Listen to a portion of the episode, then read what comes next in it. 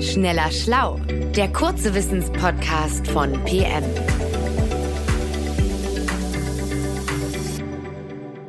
Hallo, schön, dass ihr wieder dabei seid bei Schneller Schlau. Ich bin Nora Sager und sitze hier mit Martin Scholfens, unserem Physiker. Martin, du hast letztens ein ganzes Heft äh, nur zum Thema Raumfahrt gemacht. Hast du in dem Heft eine Lieblingsgeschichte? Hallo Nora. Ja, es gab ein Gespräch, das hat mich echt nachdrücklich äh, verändert. Es war ein Gespräch mit der Weltraummedizinerin Birgitta Ganse und die forscht dazu, was mit dem Körper eines Menschen passiert, wenn er eben in den Weltraum fliegt.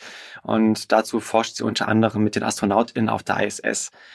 Und als sie mir erzählt hatte, was da alles passiert, da ist mir ehrlich gesagt ganz anders geworden. Okay, das äh, klingt ominös. Dann erzähl mal, was passiert mit mir, falls ich in den Weltraum fliege? Ich kann schon mal von vornherein sagen, es wird nicht angenehm. Also stell dir vor, Nora, du sitzt in der Rakete, du fliegst los, du kommst in den Erdorbit, du schnallst dich ab und du schwebst in der Schwerelosigkeit. Das klingt erstmal total schön, muss ich sagen. Ja, und dann kommt der Kopfschmerz. Denn das Gleichgewichtssinn in deinem Innenohr liefert andere Informationen zum Gehirn als dein Auge. Das widerspricht sich. Das Gehirn kommt durcheinander und es liefert eben Kopfschmerzen.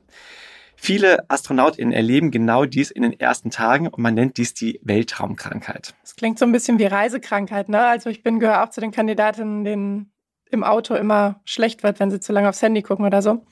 Gut, aber ich äh, würde jetzt mal hoffen, dass das bald vorbeigeht. Dir wird ja auf der ISS nicht monatelang irgendwie schlecht sein und du hast einen dicken Schädel. Nee, also wie gesagt, nach ein paar Tagen ist das vorbei. Andere Sachen hingegen, die bleiben erstmal, nämlich du wächst und zwar um mehr als fünf Zentimeter, denn die Wirbelsäule wird gerade.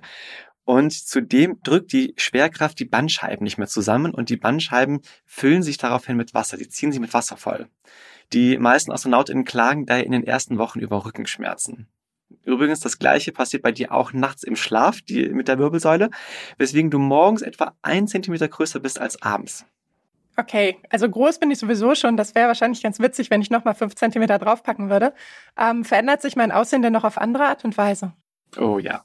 Also du bekommst dünnere Beine, das nennt man dann Bird Legs, und du hast ein aufgedunsenes Gesicht, Puffy Face. Denn die Flüssigkeit im Körper verschiebt sich von deinen Füßen in deinen Kopf. Das führt auch dazu, dass sich der Geschmackssinn verändert. Deine Geschmacksknospen schwellen an. Du schmeckst weniger intensiv und findest auf einmal so richtig salziges und richtig scharfes Essen toll, weil du immerhin mal überhaupt etwas schmeckst. Getränke mit Kohlensäure allerdings, Tipp vorher, solltest du nicht trinken, denn die Blasen spannen deinen Darm auf. Oh Gott. Auf der Erde ist das kein Problem, weil die Gase sammeln sich einfach oben im Magen und du hast einen ganz einfachen Weg, um die loszuwerden, nämlich du rülpst. Aber in der Schwerelosigkeit ist das nicht mehr möglich. Es sammelt sich eben nicht oben im Magen, sondern es verteilt sich überall im Darm und ja, das tut weh. So, ich stelle es mir ein bisschen vor wie so ein kleines Baby, das kein Bäuerchen machen kann. Das sind aber ehrlich gesagt noch die kleineren Probleme. Die größeren Probleme, die entstehen erst auf der langen Reise, etwa wenn du zum Mars fliegst. Okay, also Blähung und ein äh, schlechter Geschmackssinn klingt schon unangenehm. Ich traue mich jetzt gar nicht so richtig mit dir diese Reise zum Mars anzutreten, weil mir schwant, dass da noch viel schlimmere Dinge passieren werden. Aber neugierig bin ich natürlich schon. Ne? Also, was passiert dann auf der weiteren Reise? Ein Problem ist unter anderem, dass das Immunsystem außer Kontrolle geraten kann, denn die Immunzellen brauchen die Schwerkraft, um sich zu orientieren. Und deswegen können Krankheiten auftauchen, die du schon mal früher hattest. Zum Beispiel Windpocken. Die Viren für Windpocken, die hat das Immunsystem eigentlich unter Kontrolle. Aber in dem Moment, wo es selber chaotisch wird, können die Viren wieder die Oberhand gewinnen. Okay, das klingt fies. Gibt's noch was, was ich wissen sollte? Ja, alles, was dein Körper nicht braucht, baut er ab. Das ist erstmal eine sinnvolle Sache. Allerdings Dort oben baust du deswegen deine Muskelkraft ab. Du verlierst 20 Prozent deiner Muskelmasse. Bei einer langeren Mission sogar noch mehr. Denn es ist ja alles ganz einfach dort oben in der Schwerelosigkeit. Theoretisch kannst du das ganze Raumschiffmodul auf so einem kleinen Finger balancieren und dann denkt sich der Körper, ja, wenn ich es eh nicht brauche, dann weg damit. das gleiche Problem ist auch bei deinem Herzen. Es schrumpft, weil es muss weniger stark pumpen. Wenn du dann allerdings auf dem Mars ankommst, dann merkst du auf einmal, wie schlapp du bist. Du bist nach jeder kleinen Anstrengung außer Puste. Oh Gott. Okay, gibt's gibt's irgendwas, was ich dagegen tun kann? Ja, du musst trainieren. Und zwar richtig viel. Auf der ISS gibt's dafür extra ein Laufband, wo du dann gegen das Laufband gedrückt wirst, damit du eben nicht davonfliegst beim Laufen. Du hast ein Fahrrad, wo du dich so einklemmen kannst zum Trainieren.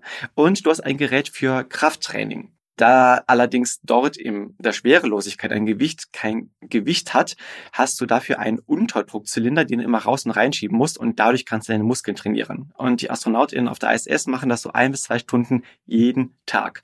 Und dadurch können sie den Abbau ihrer Muskeln stoppen.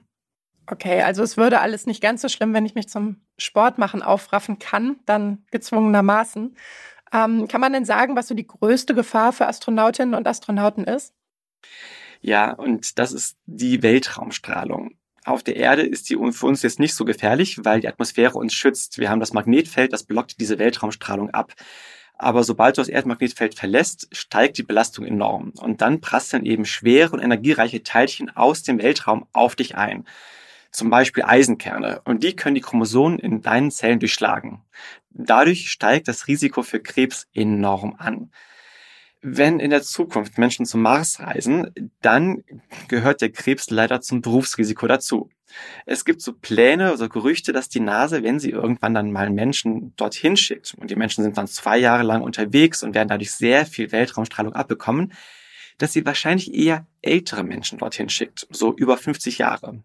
Und die Überlegung dahinter ist, dass der Krebs für sie keine so große Gefahr mehr ist. Denn bis der Krebs groß geworden ist, sind diese älteren Menschen wahrscheinlich schon vorher eines natürlichen Todes gestorben. Okay, ja, das äh, klingt hart und klingt unerfreulich. Ähm, also wir, wir reden ja jetzt über den Zeitpunkt, wo die Astronautinnen und Astronauten schon wieder zur Erde zurückgekehrt sind.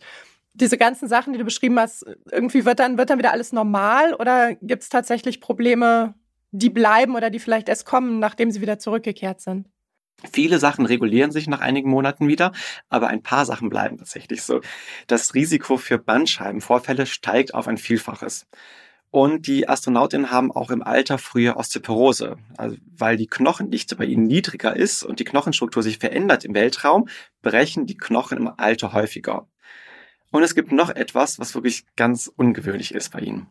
Okay, nämlich?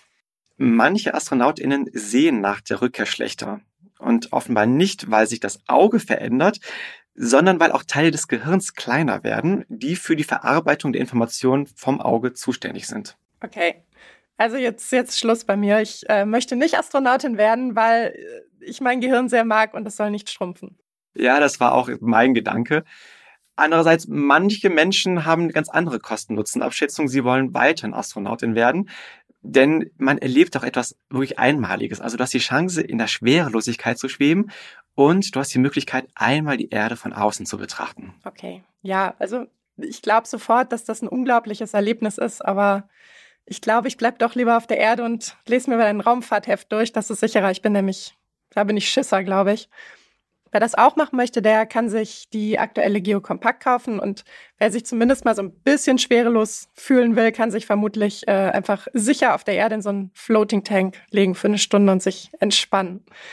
Danke dir auf jeden Fall, Martin, für die spannenden Informationen und danke euch fürs Zuhören. Tschüss und bis zum nächsten Mal. Tschüss.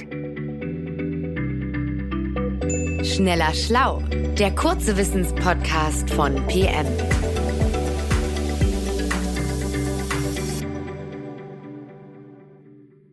Dieser Podcast ist eine Produktion der Audio Alliance.